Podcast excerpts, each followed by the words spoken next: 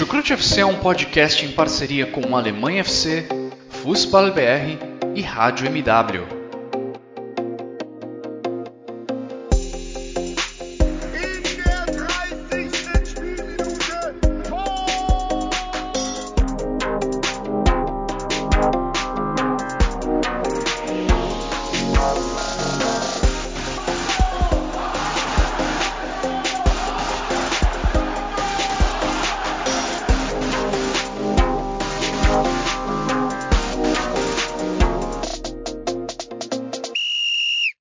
Sejam muito bem-vindos, fãs da Bundesliga. O meu nome é Guilherme Ferreira e eu recebo vocês para mais uma edição do Chucrute FC. Dessa vez para falar sobre a 11 rodada da Bundesliga e as consequências que ela trouxe. A principal delas, talvez, a demissão de Lucien Favre do Borussia Dortmund após pouco mais de duas temporadas sob o comando do clube aurinegro. Ele agora se despede do cargo após uma derrota frustrante, uma derrota incontestável diante do Stuttgart 5 a 1 em pleno Signal Iduna Park. E uma rodada que também trouxe um novo líder para a Bundesliga. Novo líder que se chama Bayer Leverkusen, clube que não ocupava essa posição, que não ocupava a ponta da tabela do campeonato alemão desde setembro de 2014 Vitor Ravetti, seja muito bem-vindo a esse podcast. O que você estava fazendo em setembro de 2014, na última vez que o Bayer Leverkusen foi líder da Bundesliga? Moin, moin! Alô, servos! Cara, boa pergunta, Guilherme. Em dezembro de 2014, veja só. Dezembro não, setembro, setembro. de 2014. Setembro, setembro. O pior é que muda muito de setembro para dezembro, vocês vão entender o porquê agora em dezembro de 2014, eu estava me preparando para me mudar para a Alemanha. Foi o meu último mês Caramba. vivendo no Brasil. Ou seja, eu estava estudando um alemão intensivo ali. Foi o, o mês entre, entre eu ter me formado na faculdade e, e a vinda para a Alemanha. Ou seja, por que, que muda de setembro para dezembro? Porque em dezembro eu já estava aqui, né? Então, realmente, muita coisa, muita coisa mudou. Veja só você, de lá para cá, é, já são aí mais de seis anos de Alemanha. Eu estava no meu último semestre de faculdade, concluindo meu TCC, não lembro se foi em setembro ou se foi um pouquinho depois, acho que foi um pouco depois, que até viajei para o Rio de Janeiro para fazer uma entrevista para o meu TCC e tal. Estava saindo da faculdade naquele momento, Vitor, e agora prepare-se para a humilhação, porque Jonathan Gonçalves, sua vez de nos dizer o que você fazia em setembro de 2014. Você é um pouco mais novo que a gente, imagino que estava ali pelo ensino médio, por aí?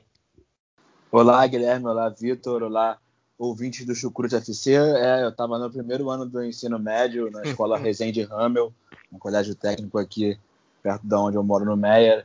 E foi a época da Copa do Mundo, logo um pouquinho depois da Copa do Mundo aqui no Brasil, né? É um ano que eu sinto muita saudade, 2014, pelo o fato de ter tido a Copa do Mundo aqui no Brasil. É, boas lembranças pela Copa do Mundo, nem tão boas assim pelo, pelo 7 a 1 mas fez parte de um bonito pacote que foi ter a Copa do Mundo aqui no Brasil, aqui no nosso quintal. Bom, mas o assunto aqui é Bundesliga. Agradeço primeiramente aos nossos parceiros do Alemanha FC e do Futebol BR. Agradecimento especial, é claro, a todos que ouvem o Chucrute FC e acompanham o dia a dia do futebol alemão. E vamos começar o nosso debate sobre essa rodada, claro, falando sobre Borussia Dortmund, porque Lucien Favre não é mais treinador do clube após a derrota por 5 a 1 sofrida diante do Stuttgart. Após 11 rodadas, o Borussia Dortmund soma 19 pontos, tem 23 gols pró e 15 gols contra. Curiosamente, esse é o mesmo retrospecto, essas são as mesmas estatísticas que o Borussia Dortmund tinha na mesma 11ª rodada da temporada passada. Inclusive, número de gols a favor e contra eram iguais. Só que agora a paciência da diretoria do Borussia Dortmund acabou um pouco depois daquela 11 rodada da temporada passada, Lucian Favre encontrou aquela formação com três zagueiros que deu a ele sobrevida no cargo. Dessa vez, a diretoria do Borussia Dortmund não estava disposta a esperar uma nova mudança, não estava disposta a esperar um novo renascimento de um trabalho que teve seus altos e baixos. E acredito que nessa temporada 2020-2021, Vitor, chegou ao seu ponto mais baixo, justamente quando a gente esperava uma evolução, quando a gente esperava passos adiante de um time que tem jovens jogadores de altíssimo potencial, a gente acabou vendo passos para trás, principalmente no momento ofensivo, que é onde esse time devia brilhar mais. É, Guilherme, eu acredito que você usou a palavra perfeita nessa tua descrição quando a gente tenta entender de por que que Favre foi demitido. Acho que a palavra é justamente evolução, ou melhor, involução, né? Porque foi justamente o contrário que aconteceu, né? Quando a gente analisa o trabalho do Favre, cara, eu não vou dizer que foi um trabalho ruim. É, eu vou dizer que ele foi um trabalho de mediano para bom. O problema foi justamente que o time andou para trás da primeira temporada para essa. A primeira temporada dele, a gente não pode esquecer, foi muito boa. Foi assim, Sim. Foi, eu não vou dizer beirando a perfeição, porque o time acabou não conquistando a Bundesliga, né? Mas vamos lembrar aqui que disputou realmente até o final é, até a última rodada, o campeonato ainda estava aberto e ele ainda não tinha esse time que tem hoje. Era um time consideravelmente pior, né? É, não tinha Brandt, não tinha Hazard, não tinha Hummels. É, o Sancho tinha acabado de chegar, ou seja, ele ainda não era, não era o que é hoje, não tinha feito ainda as duas temporadas passadas né, que, que, que marcaram tanto ele. Ele cresceu justamente nessa primeira temporada do Favre. Então, assim, a primeira temporada, ela em termos de resultados e em termos de desempenho, ela foi muito boa, porque o Fábio com um time muito mais fraco que o Bayern de Munique, ele brigou de igual para igual. É... Agora, assim, na segunda temporada, ele recebeu todos esses reforços que a gente comentou, e o time, eu diria que deu uma caída, né? Principalmente no primeiro turno. É... demorou demais para ele, ele mudar aquele esquema tático no 3-4-3 para ver a subida do, do Hakimi para ver a subida de vários jogadores jovens, né, não só o Sancho. É, e aí, e mesmo assim, é, o time não, não conseguiu, brigou, eu digo que brigou contra o, contra o Bayern de Munique. Eu, eu bato nessa tecla até hoje. Eu acho que se, é, se aquele pênalti que o Boateng bota a mão uh, na frente de um chute, agora eu não lembro quem deu esse chute no jogo do Signal e do Napar. Acho que foi o Haaland. É, acho que foi o Haaland, né? Pós-quarentena. É, se, se aquele pênalti é marcado e o Borussia Dortmund faz o gol, eu acho que a briga ia mais uma vez até o final, com o Borussia Dortmund podendo se sagrar campeão ao final. Uh, então, é, mesmo na segunda temporada, eu ainda digo que o trabalho do Favre, embora pior do que na primeira, é, ainda foi ok. É, dessa vez, quando ele ainda tinha um time é, bastante qualificado, é, com, é, não perdeu nenhum desses grandes jogadores que amadureceram na temporada passada. É, ele, ele não conseguiu dar sequência. Né? Ele perde aí, era, era uma vitória só nos últimos cinco jogos. Né, um, um desempenho fraquíssimo, tanto na defesa, você falou da, do problema ofensivo, Guilherme, mas a, o problema defensivo também, acho que nesse jogo ele, ele, ele ficou, nesse jogo contra o Stuttgart ele ainda ficou escancarado, né, o time um time desconcentrado também. Eu acho que essa parte dessa desconcentração é, é, vem, vem do, do, do, da confiança que o Favre passa. Né? A gente ainda vai entrar, entrar melhor no jogo, mas dos, dos cinco gols do Stuttgart, três deles foram em perdas de bola bobas por parte da defesa. É, então, então, assim, realmente, eu acho que tinha chegado. Eu, eu fui, acho que aqui no Chucrute, eu fui um, um dos maiores defensores do Favre durante um bom tempo. Né? Eu, eu, eu acho que, é, principalmente depois dos dois anos, das duas temporadas anteriores, eu acho que ele ainda merecia um voto de confiança, só que talvez eu tenha errado, né? Enquanto grande parte da torcida do Dortmund já dizia, é, não, já deu, era melhor trazer outro técnico, é, eu ainda achava que dava para chegar num voto de confiança, mas acho que nesse dezembro esse voto de confiança ficou provado errado é, a grande questão é quem vem, né? É, que já era, para mim, a grande questão também é, no, depois que acabou a temporada 19 e 20. Porque agora vai ter que, vai ter que entrar aí com o interino, né? com, com, com atual, com atual é, auxiliar. E se fala no Marco Rose. Mas é aquela, você troca de técnico e coloca o seu interino, não vai ser sempre que vai aparecer um Hansi Flick depois da saída de um Nico Kovac não vai ser sempre que depois de uma derrota de 5 a 1 fora de casa, a exemplo do que aconteceu com o Bayern de Munique, o time vai se acertar. Então a impressão que passa é que quando o Borussia Dortmund demite o Favre, é basicamente que ele joga a toalha na briga pelo título. Né? É, então acaba que é uma, não deixa de ser uma, uma perda de tempo ter, ter insistido no Favre, ao menos, ao menos nessa temporada. E prova mais uma vez a teoria de que o, o trabalho do Favre se perde na terceira temporada. Aconteceu isso no Hertha Berlim, aconteceu isso no Gladbach e agora acontece mais uma vez no Borussia Dortmund. É, foi uma ótima retrospectiva essa que você fez, Vitor, sobre o trabalho do Lucian Favre. Eu também, se fosse dar uma nota para o trabalho dele no Borussia Dortmund, eu daria um 7. Não tá ali uma nota excelente, mas também não acho que foi um trabalho ruim, principalmente considerando aquela primeira temporada em que ele fez muito mais do que se esperava. Vamos lembrar que o Borussia Dortmund na temporada 17-18 se arrastou na classificação na quarta colocação, que garantiu uma vaga para a Champions League, porque o trabalho do Peter Stoger não era bom. O time realmente se arrastou para conseguir uma vaga é, na Champions League. Boss, né? Sim, já tinha é, foi... o Boss, o Stoger veio justamente para ser um interino. É, era Exato. justamente o objetivo, mais ou menos, né?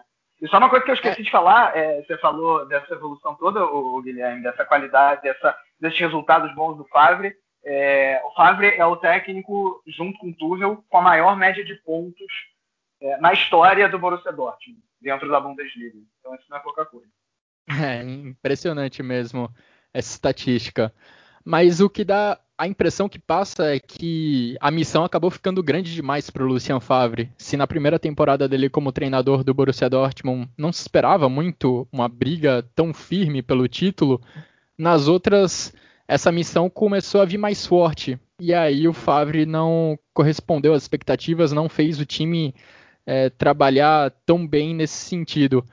E eu acho até que o maior problema desses, dessas últimas semanas, desses últimos meses do Borussia Dortmund, foi mesmo ofensivo, porque ficava cada vez mais raro a gente ver o time trabalhar bem a bola no campo de ataque, uma característica que era marcante nas primeiras temporadas do Favre, um time que jogava bem, que jogava bonito em alguns momentos, que conseguia aproximar ali os seus jogadores de ataque, o seu trio de ataque, e eles com triangulações rápidas, com trocas de passes rápidos, conseguiu entrar na área adversária. Nessa temporada, isso se perdeu praticamente. Era muito difícil a gente ver o Borussia Dortmund construir algo contra uma equipe recuada, e, é, e esse é o cenário que o Borussia Dortmund mais enfrenta dentro da Bundesliga. Não à toa a gente vê jogadores como Roy, Sancho, tendo uma queda de produção. Isso pode ser parcialmente por um demérito individual, mas eu acho que tem uma questão coletiva muito forte aí também. Para o Borussia Dortmund conseguir furar uma retranca, levava tempo, dava muito trabalho dentro dos jogos. E essas trocas de passes lentas no meio-campo, que não se desenvolviam, que não se transformavam em chances de gol, acabaram virando uma marca do Borussia Dortmund nessa temporada 2021. E Jonathan, lembro que você é um crítico muito forte do Lucien Favre já há um bom tempo. Acho até que você já não daria essa terceira temporada para ele, mas agora o Borussia Dortmund vai em definitivo por um novo caminho. É, então, é como o Vitor falou um pouco, é como se fosse uma perda de tempo, né? Porque ele chegou a começar a temporada e calhou de ser demitido, que já era um pouco premeditado, digamos assim, né? Por mais que eu pensasse que o Dortmund, pela postura que tem os seus dirigentes e tudo mais, fosse levar o Lucien Favre até o fim da temporada. Mas não, depois de um, de um resultado como foi contra o Stuttgart, um 5 a 1 foi emblemático, igual foi de fato aquele do Bayern de Munique lá quando perdeu para o Frankfurt. E assim o Lucien Favre caiu, sabe? Já, já era muita insatisfação, não só dos torcedores do Dortmund aqui no Brasil, como na Alemanha e todo mundo, sabe? Todo, já estavam insatisfeitos porque o, o, trabalho do Fábio é, foi realmente piorando, ele não, não foi melhorando, foi realmente um processo que começou bem na primeira temporada, perdeu o, é, o campeonato por derrotas bobas que acontecem no Borussia Dortmund, né? Eu lembro de ter perdido para o Düsseldorf naquela temporada, empatado com o Nuremberg, times que foram rebaixados, né? Quer dizer, o Düsseldorf não, mas o Nuremberg foi rebaixado naquela, naquela edição o Dortmund sempre perdendo pontos para equipes aí que são mais fracas tecnicamente, que, que são equipes que o time não pode perder pontos e o Favre a gente não vê, né? Não sei se os treinos do, do Dortmund como são, se são intensivos. Principalmente nessa temporada, eu tenho sentido o time muito apático, um time que não constrói boas jogadas, troca muito passes lá na, na zona defensiva e demora a chegar na, na frente. Como você falou, e, o, o Sancho não está num bom momento e o Marco Rocha, por exemplo, com certeza deve ser algum demérito pessoal deles também, de fase, momento dos jogadores, mas com certeza também de fato é algo coletivo, é algo que já não dá mais liga. Eu acho que o ambiente não, já não estava mais bom com, com o Lucien Favre. O Edin Terzic, né, que é o rapaz que vai ser o treinador aí nos próximos jogos, nos próximos jogos, quem já assistiu o documentário Inside Borussia Dortmund, do, do Prime Video, é, ele é bastante ativo por lá. Na, ele aparece em muitas cenas é, dando dicas, é, explicando, sendo de fato um auxiliar é, ali nos bastidores do Dortmund e falando em inglês com o Sancho, falando com os outros jogadores. Ele também tem uma licença aí da, da UEFA, né? Ele tem, é um estudioso aí, não é só um simples auxiliar. Então tá aí na, na, querendo entrar para a carreira de treinador e eu vou dar esse voto de confiança para ele. É lógico que não passava pela minha cabeça que seria o Edin Terzic que assumiria assim interinamente o, Dortmund, mas eu acho que foi o momento foi o momento que realmente tinha que chegar ao fim da linha para o Favre, que é melhor acho que dar o fim da linha agora, que talvez você até coloque em risco a temporada, mas que a mudança comece comece desde já, sabe? Com o Terzic ou não, eu não sei, mas acredito que o Terzic, por já conhecer os bastidores do Dortmund há muitos anos, desde a época do Klopp, eu acho que ele pode sim ajudar o Dortmund, eu acho que o Dortmund pode jogar de um jeito diferente. É, o, o Favre não conseguia extrair o que esse Borussia Dortmund poderia dar, pode dar, né, de, de melhor aí para o seu torcedor, pode render aí com, com os jogadores que tem.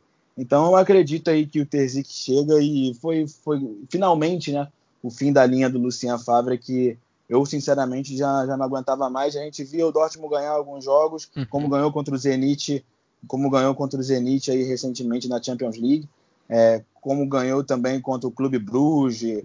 É, mas assim, a gente não sente aquela, não sente aquele impacto, sabe? Como já se viu um dia no, no Borussia Dortmund.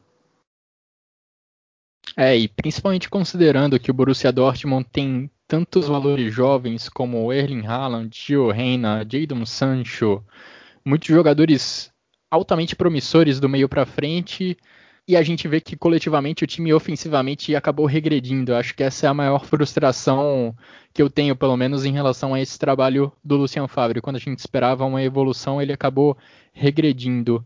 Até que eu não vejo também defensivamente um problema tão grande, inclusive nesse 5 a 1 contra o Stuttgart, o Mats Hummels, inclusive, depois do jogo, ele acho que resumiu bem o que foi essa partida, definiu bem o que aconteceu dentro de campo, porque ele falou muito, ele insistiu muito nos problemas na saída de jogo do Borussia Dortmund. Ele falou lá de três gols do Stuttgart que saíram em questão de segundos depois de uma perda de bola do Borussia Dortmund. Então, o Borussia Dortmund estava posicionado para atacar, perde a bola e aí é claro que você vai estar tá defensivamente desorganizado. O Stuttgart aproveitou isso muito bem.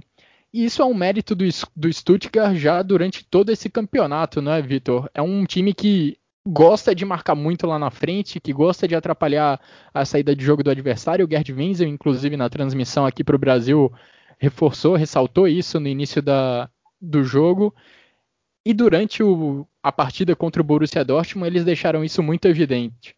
Três gols do Stuttgart saíram logo após perdas de bola do Borussia Dortmund, acionando a velocidade dos seus atacantes, e foi, foi assim, foi baseado nessa velocidade que a equipe do Pellegrino Matarazzo conseguiu essa goleada histórica lá no Signal Iduna Park.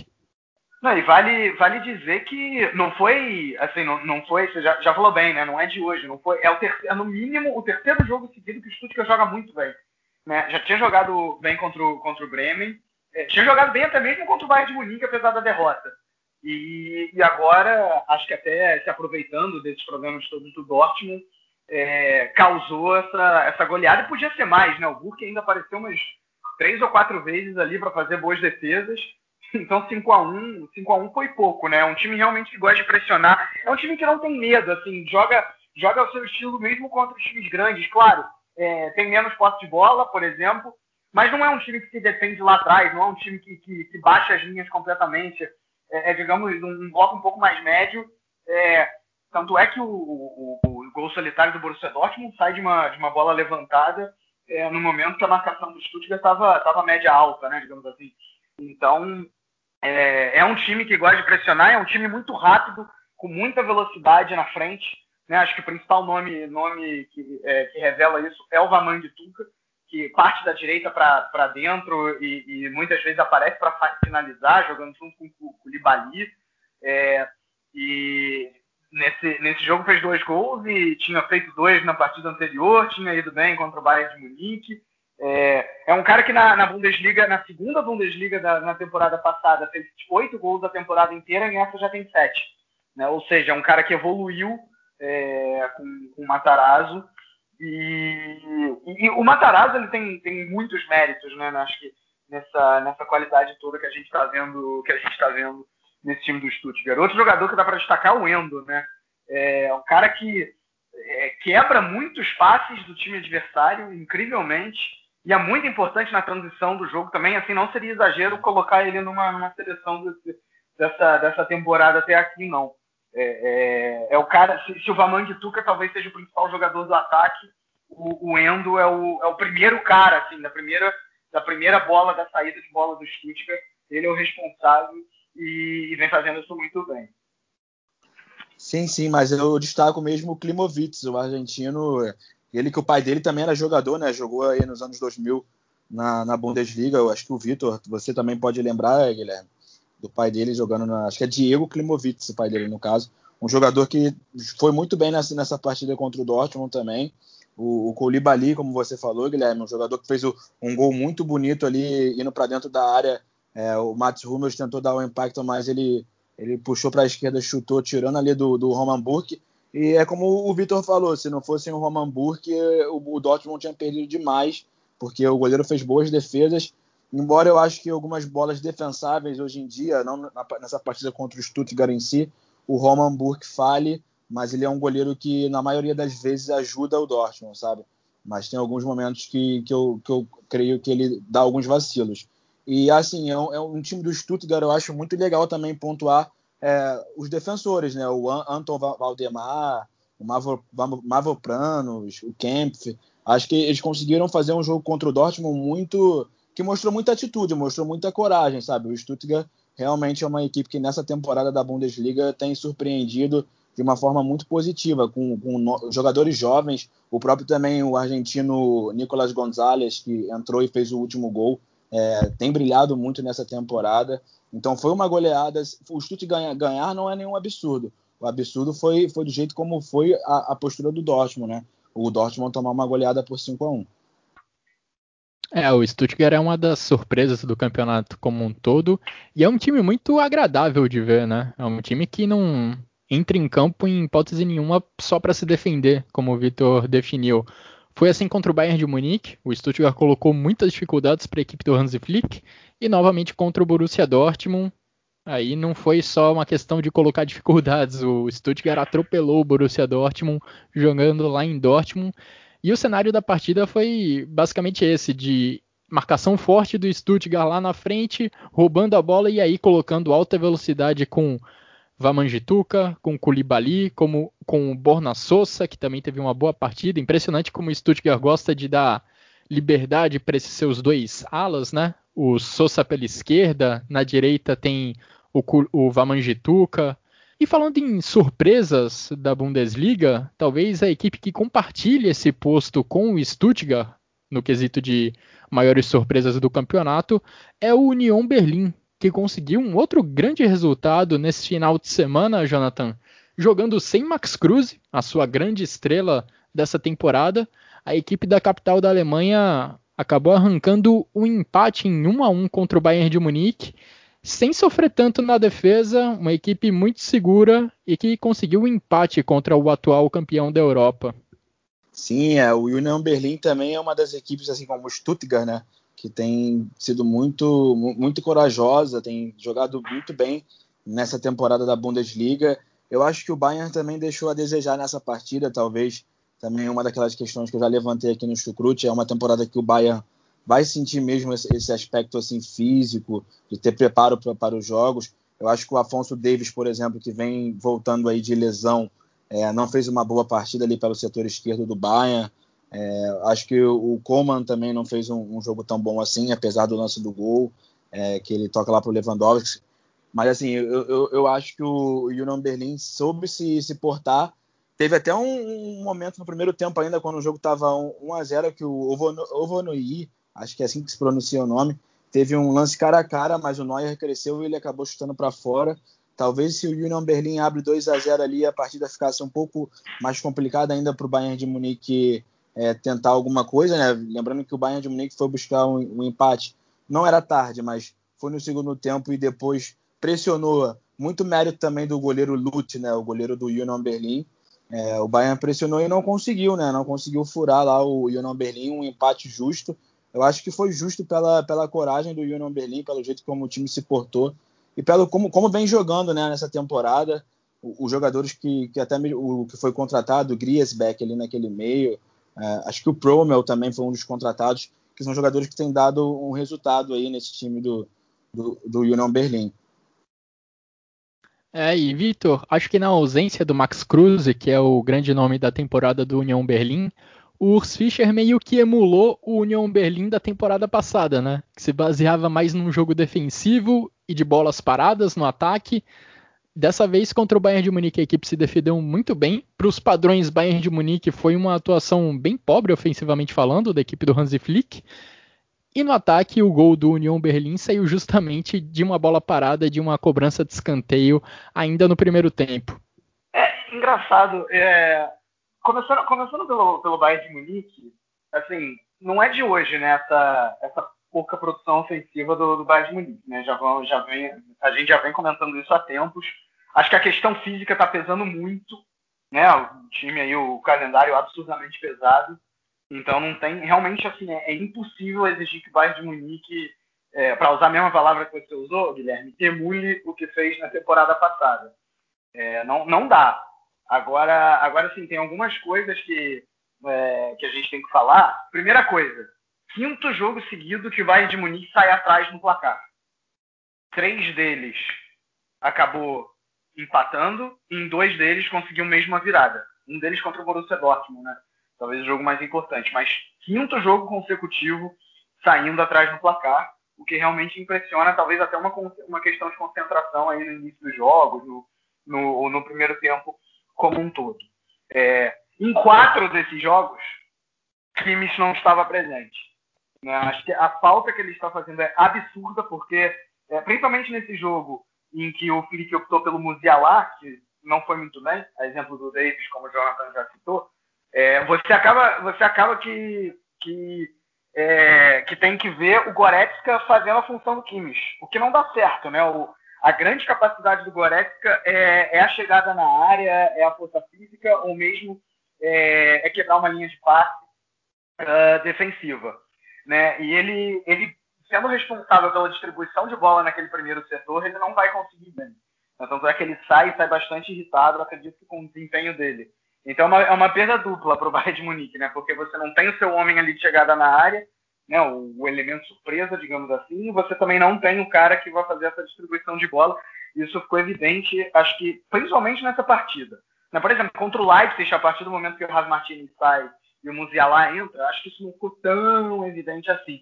Mas agora, contra um time que se defendeu mais, acho que, acho que isso ficou um pouco, um pouco mais explícito. Né? Gnabry, assim, muito mal essa temporada.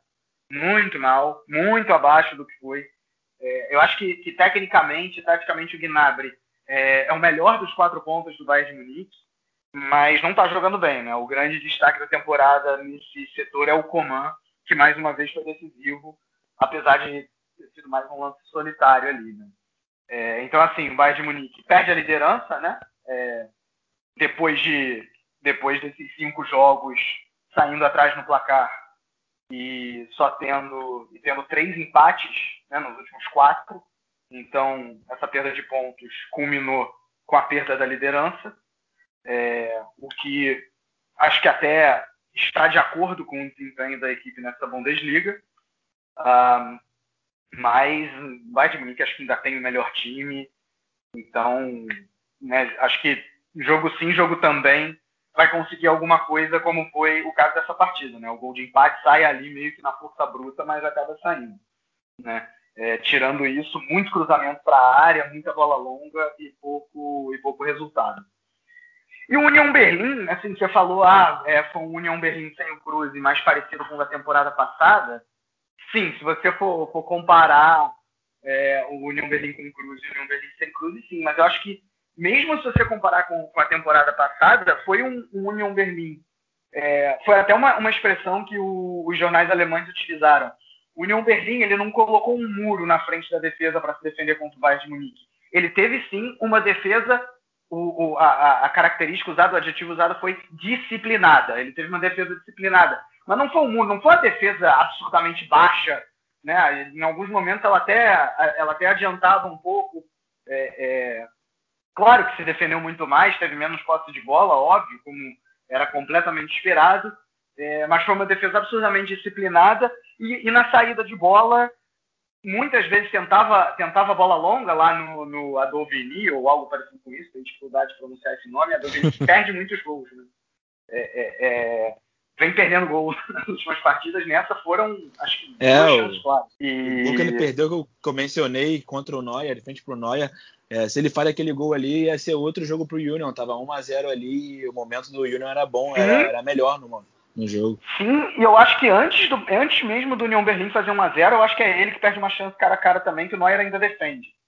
É, então, e, e, não é de hoje, né? Nos jogos passados ele também perdeu alguns gols, alguns gols relativamente fáceis de se fazer, né? Então, né, o União Berlim poderia até ter saído com um resultado melhor. É, claro, o empate é excelente, é uma surpresa muito positiva.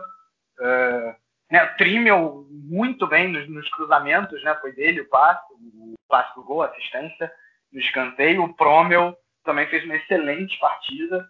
Fica aí esses dois destaques individuais, mas eu acho que o grande mérito do União Berlim foi sim o coletivo.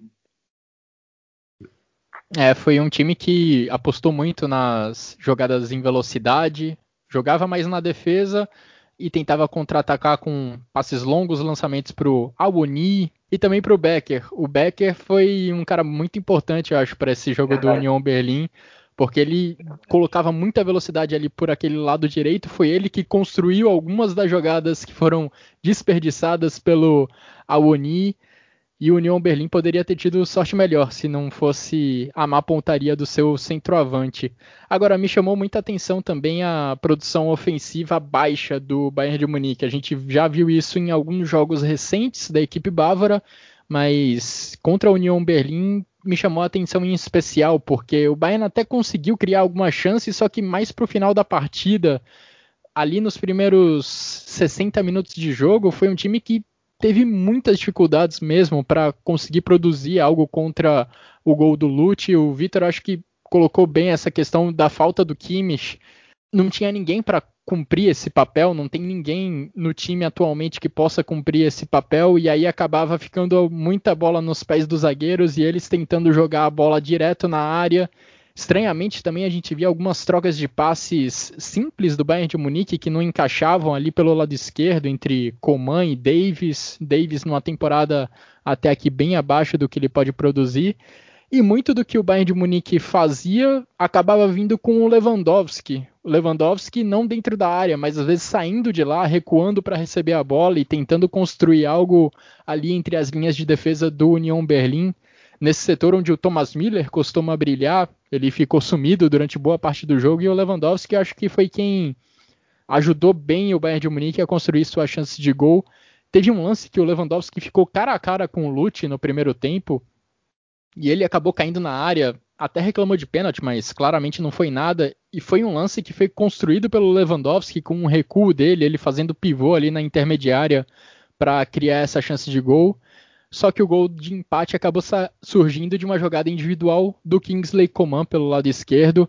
Esse sim vem talvez até superando as expectativas do torcedor bávaro nessa temporada. Já foi decisivo em jogos da Champions League, por exemplo, contra o Atlético de Madrid na primeira rodada da fase de grupos. e foi fundamental para que o Bayern de Munique conseguisse esse empate, criando a jogada pelo lado esquerdo, que foi concluída por ninguém menos que Robert Lewandowski no meio da área.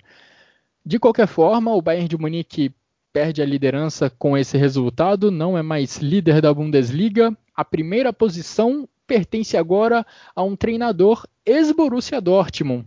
Peter Boss e o Bayer Leverkusen são os líderes do campeonato alemão depois da vitória que conquistaram neste domingo, dia em que estamos gravando essa edição do Chucrute FC.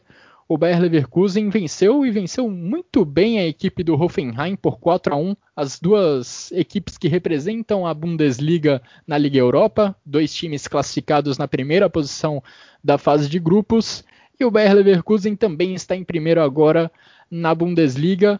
Grande atuação, Jonathan, em especial de Leon Bailey, jogador que vem tendo uma boa temporada ao lado de Diaby, os dois pontas do Bayer Leverkusen em uma grande temporada. E nessa goleada sobre o Hoffenheim foi o jamaicano que decidiu, foi o jamaicano quem marcou dois gols e foi fundamental para essa vitória do Bayer Leverkusen. É verdade, né? O Leon Bailey que apesar de ser jovem, né, ser um jogador jovem, já é um velho conhecido aí da Bundesliga e contra o Hoffenheim fez um golaço, fez dois gols, né? Mas um deles foi um golaço e tem jogado muito bem, tem, tem feito boas, boas partidas nessa temporada e agradando aí o técnico Peter Bosch. Peter Bosch, como você bem falou, um ex-Borussia Dortmund, né? Quem lembra dele lá no, no Dortmund sabe que ele começou bem, depois foi de mal a pior, aí chegou o Peter Stoger, aquela história toda.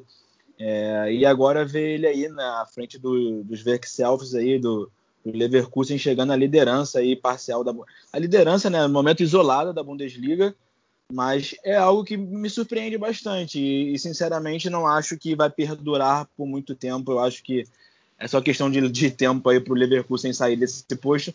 Mas é, é legal ver que, que a equipe está tá se esforçando, né? Tanto na, na Bundesliga como na UEFA Europa League, é, tem feito boas exibições. O, o meio-campo ali da, do time tá, tá bom ali com o Baumgartlinger, o próprio Florian Wirtz, né, o garoto de 17 anos que também fez um gol nessa partida e, e tem jogado bastante.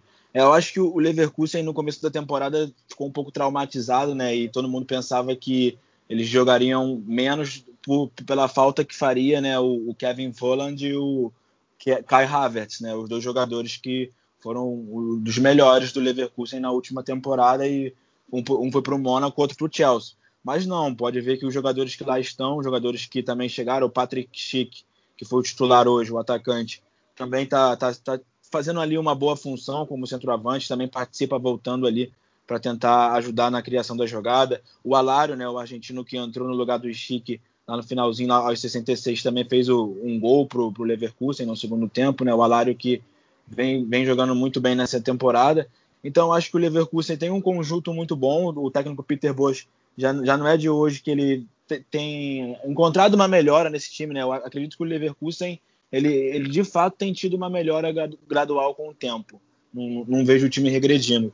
E é, é, me surpreende, como eu disse, ver eles né, como líder e eu acho interessante pelo conjunto que tem, pelo treinador, e vamos ver até onde esse time vai aí. No jogo contra o Hoffenheim, o Hoffenheim também tentou se impor, né, com o Sebastian Hannes, né, o treinador. Eu, eu vi que o treinador do, do, do, Hoffenheim colocou a marcação lá em cima, não, não, não ficou lá atrás no começo do jogo, mas sofreu um gol cedo e, e o jogo mudou, o jogo, o jogo mudou muito, né? Para o Leverkusen ficou um pouco mais à vontade e o Leverkusen conseguiu se desenvolver muito mais na partida, mas o, o Hoffenheim também tentou se impor, né? Uma pena também um dos gols que foi um passe errado do Kramaric ali, que terrível. deixou o goleiro Oliver Baumann terrível, né? Deixou o goleiro, acho que foi o segundo gol do Leverkusen, que deixou Sim. o goleiro Oliver Baumann numa uma saia justa ali, tomando o gol, e acho que dali o Hoffenheim se perdeu mais no jogo, mas mesmo assim, mesmo na segunda etapa, eles continuaram lutando. Uma coisa também que, que vale notar, né? Foi legal ver também o time do, do Sebastian Hunes, né, que na Bundesliga não está conseguindo arranjar bons resultados, mas na Europa League até que conseguiu num grupo que não era tão forte, né, tudo bem, mas conseguiu ele se classificar jogando um bom futebol. É, e o Bayer Leverkusen, eu acho até que apesar da liderança no campeonato, vem jogando não tão bem quanto em momentos anteriores sob o comando do Peter Boss. O ataque ainda sofre para produzir em algumas partidas, tanto que algumas vitórias do Bayer Leverkusen nessa Bundesliga foram bem sofridas, foram bem arrastadas por uma margem pequena de gols. Mas contra o Hoffenheim foi um pouco diferente. E eu acho que a grande diferença do Bayer Leverkusen dessa temporada para as anteriores são alguns erros grosseiros que aconteciam lá atrás, principalmente na defesa, e que não estão se repetindo agora. A gente via várias vezes alguns erros tão grosseiros quanto o do Kramaric, que resultou num gol do Leon Bailey nesse domingo, acontecendo do outro lado, acontecendo do lado do Bayer Leverkusen algumas trocas de passes erradas na defesa que acabavam resultando em gols do adversário, Vitor. E acho que talvez o grande a grande questão que foi resolvida pelo Peter Boss foi cortar esses erros, cortar esses erros defensivos que acabam transformando alguns empates, algumas derrotas em vitórias para o Bayer Leverkusen, mesmo com o ataque não produzindo tanto quanto em momentos anteriores que tinha Kai Havertz, Kevin Voland ou Julian Brandt.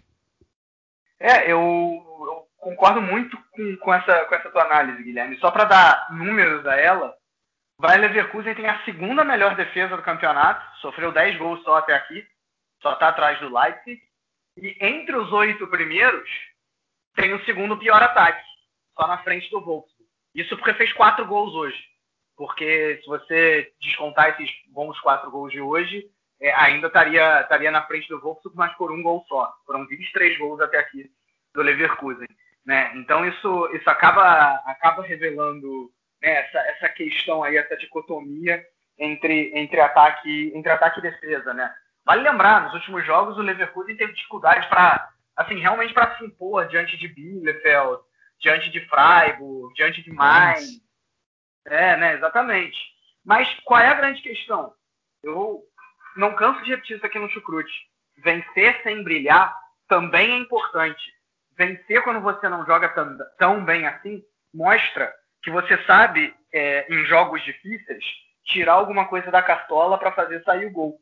Nem que você não jogue bem, entre aspas, tão bonito. Né? É, e é algo que o Leverkusen vem conseguindo. É um time extremamente competitivo, não por coincidência, está invicto e na liderança do campeonato. É muito competitivo, é o time mais competitivo da Bundesliga até aqui. É, e assim, vocês falaram no Bailey, uh, é um cara que duas temporadas atrás surgiu muito bem, fez uma temporada anterior ruim e parece que está voltando a, a recuperar é, o seu melhor futebol. Meio que o Forsberg, né? né? Eu ia citar justamente o Forsberg. É, é bem, é bem, acho que é uma comparação excelente. A diferença é que o Forsberg ele ficou duas temporadas mal, né? A temporada é. muito boa dele teve foi. uma contusão no meio. Atrás. É, exatamente, teve uma, uma contusão no meio também. Agora eu queria destacar outros, para mim, outros dois jogadores que acho que ajudam muito nesse equilíbrio entre defesa e ataque no, no Leverkusen. É, um deles jogou hoje, que é o Amiri. Ele, ele, ele, ele consegue levar bem a bola para o ataque e ele compõe bem na defesa também. É, e, e o outro que é, também acho que não jogou hoje, até porque a posição é relativamente parecida, é o Denis Bay.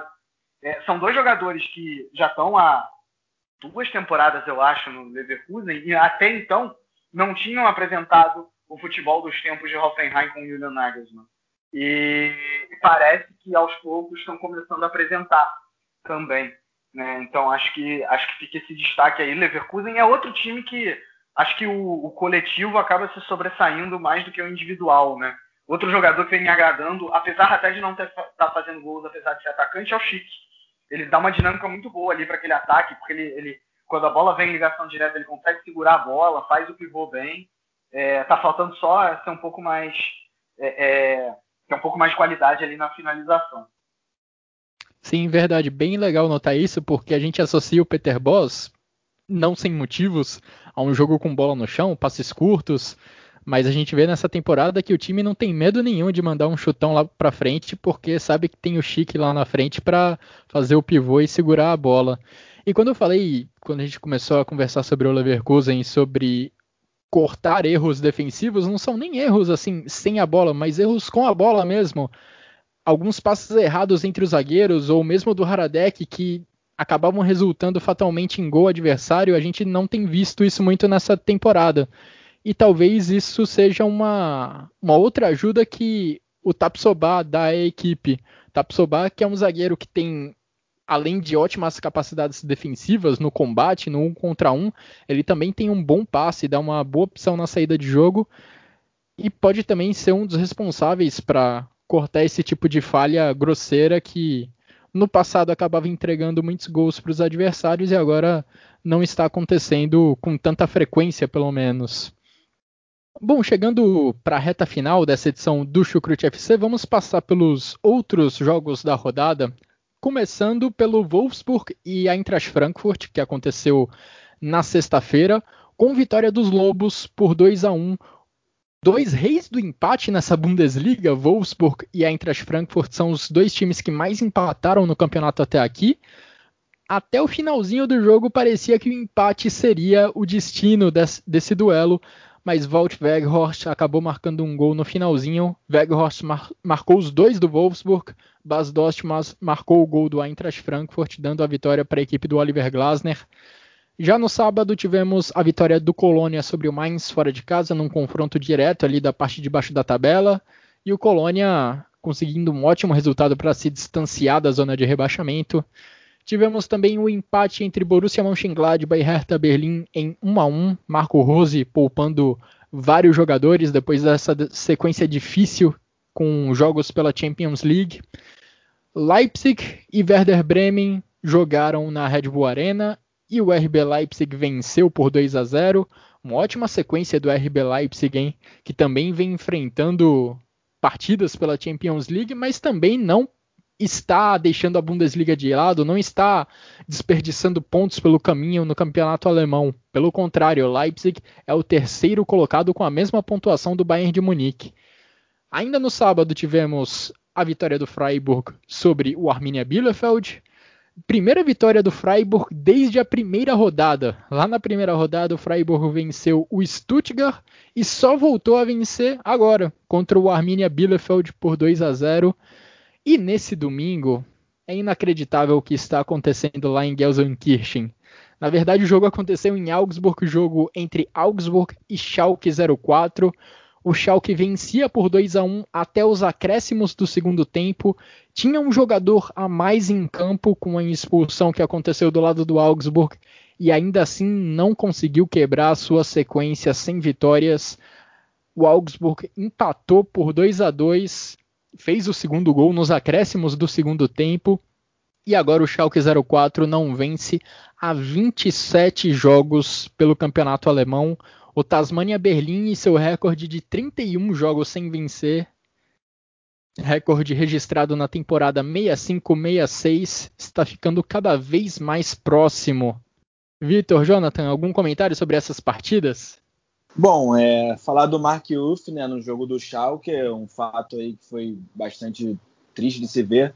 Um choque que ele teve de cabeça com o Udokai, né, defensor do Augsburg, e ele acabou caindo ali é, desacordado, mas o próprio jogador já, já foi ao seu Instagram né, e comunicou lá que vai passar essa noite aí no hospital e tudo mais, que foi uma concussão e que tá tudo bem com ele no mais e é isso, né? Ficaram em observação aí, mas foi uma cena assim que chocou todos aqueles que, estavam vendo o jogo do Schalke, né?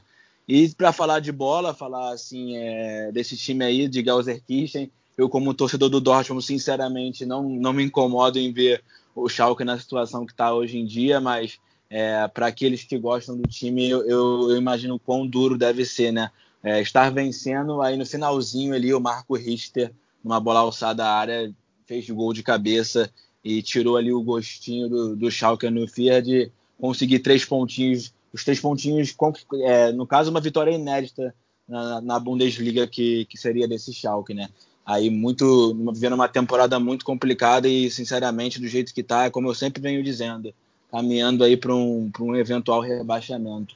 E para falar do Leipzig, o Leipzig também que tem um jogador que tem me chamado muita atenção aí com, com o Nagelsmann, que não vinha jogando muito nesse time, é, já está no time há muito tempo, mas não vinha jogando, que é o Haidara. O Haidara já tem ganhado aí alguns minutos, acho que ele estava lesionado, na verdade, na, nos, nos, tempos passados aí, nos meses passados, e ele tá ganhando alguns minutos ali, assim como o Justin Kluivert, filho do Patrick Kluivert, aquele jogador holandês, que também tem ganhado alguns minutos e ajudado aí o Leipzig, o Leipzig que ganhou de 2 a 0 do, do, do Werder Bremen, que poderia ter vencido de muito mais. O Bremen muito frágil, né, defensivamente, é, mostrando aqueles problemas que, que teve na temporada passada também. E o Leipzig poderia ter ganhado, ganho esse jogo demais. O próprio Poulsen fez uma boa partida, sofreu um pênalti, é, deu uma assistência para o Dani Olmo. É, no segundo tempo deu uma cavadinha ali no Pavelenka, quase, quase fez o gol, bateu na trave. Então o Leipzig aí também continua brigando firme ali em cima, se mostrando forte nessa temporada, né? Vai ser ali como o Leverkusen, como o próprio Bayern de Munique e o Dortmund, um dos, um dos times que vai ficar ali.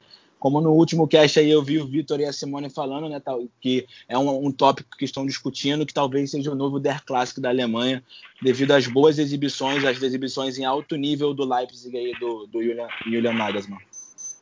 É, só para completar isso aí que o, que o Jonathan falou, do lado do Bremen, oitava partida sem vencer aí do time do norte da Alemanha que tinha começado até dando esperança ao torcedor, é, vai olhando outra vez para a zona do rebaixamento.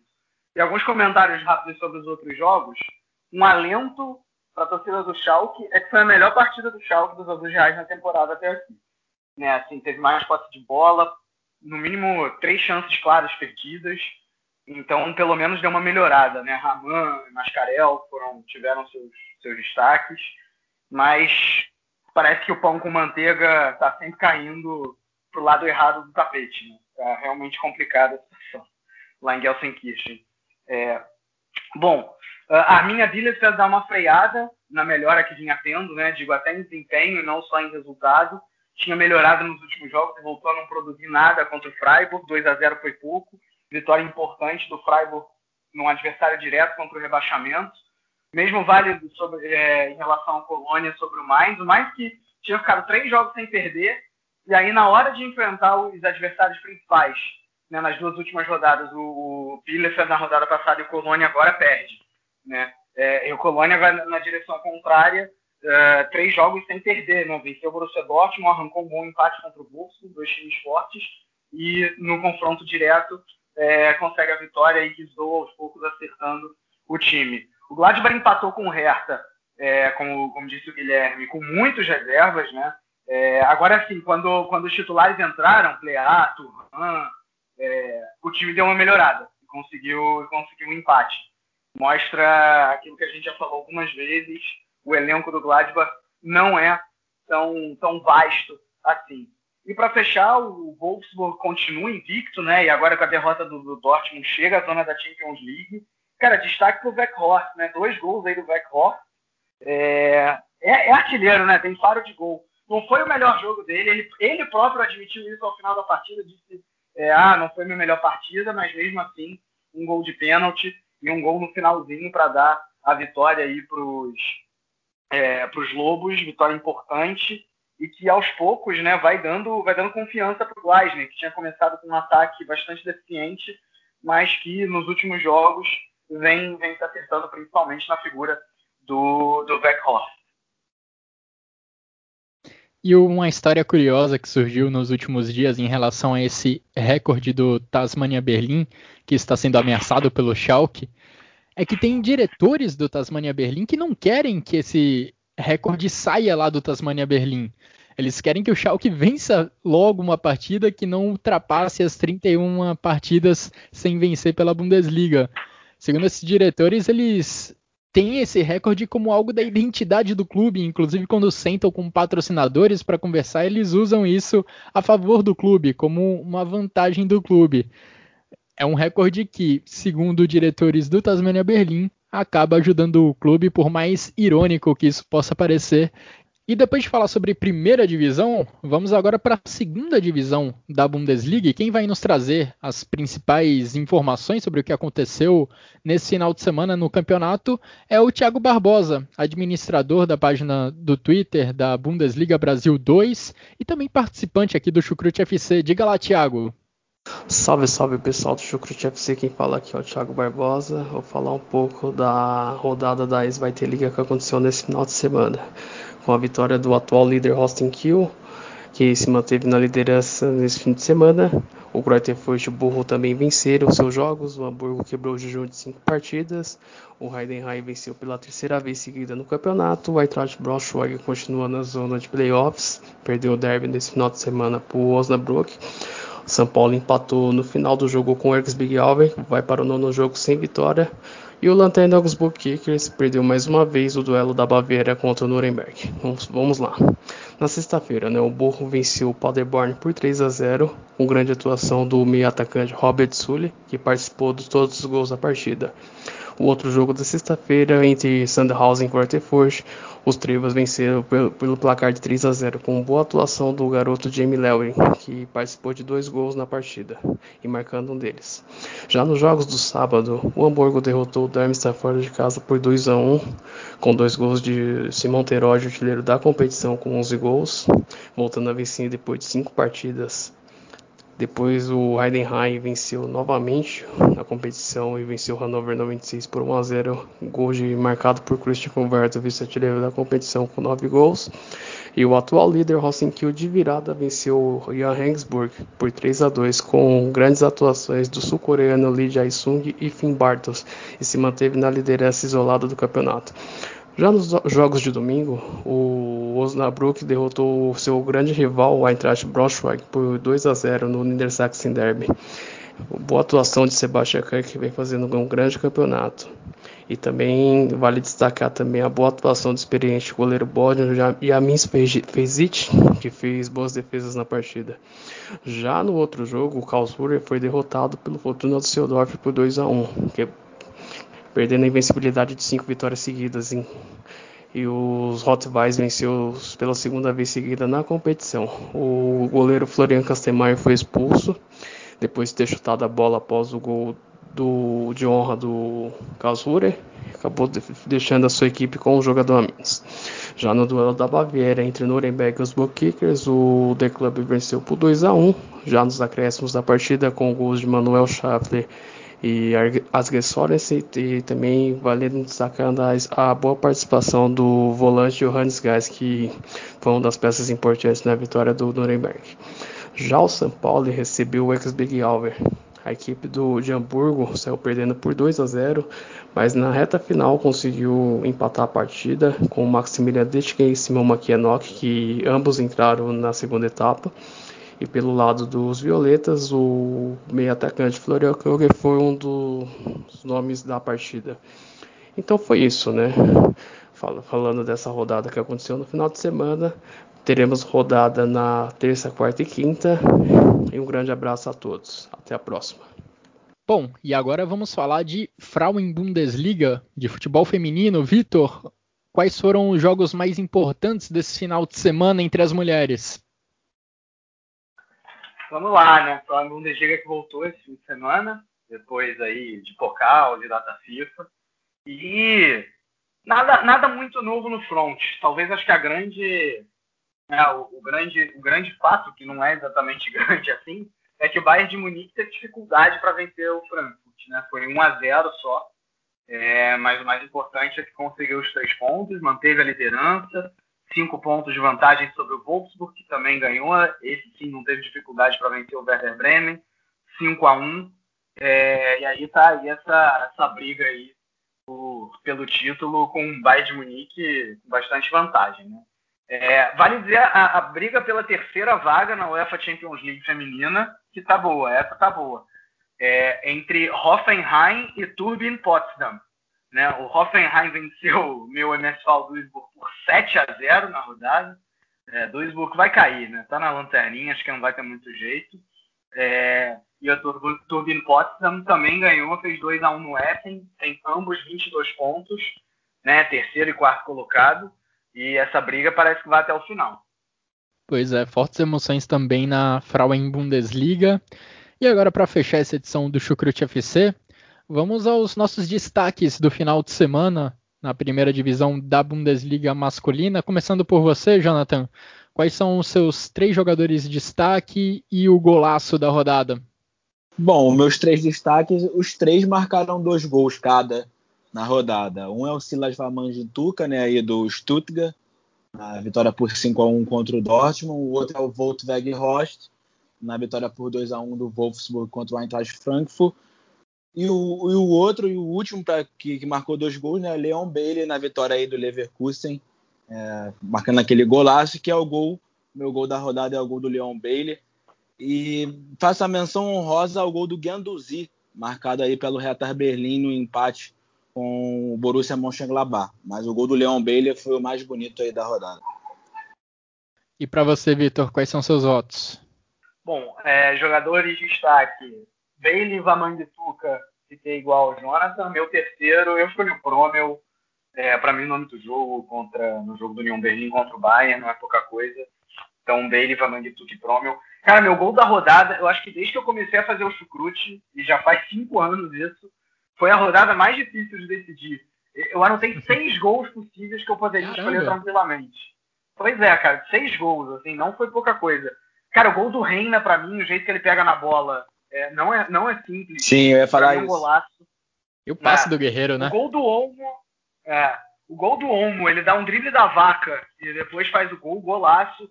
O gol do Guendouzi também, um chutaço de fora da área. Jeong do Freiburg fez um golaço também, pegou muito na veia. O Baumgart, no jogo de hoje, o gol do Hoffenheim, também colocou no ângulo, chutando de fora da área. Mais o gol da rodada é o gol do Bailey.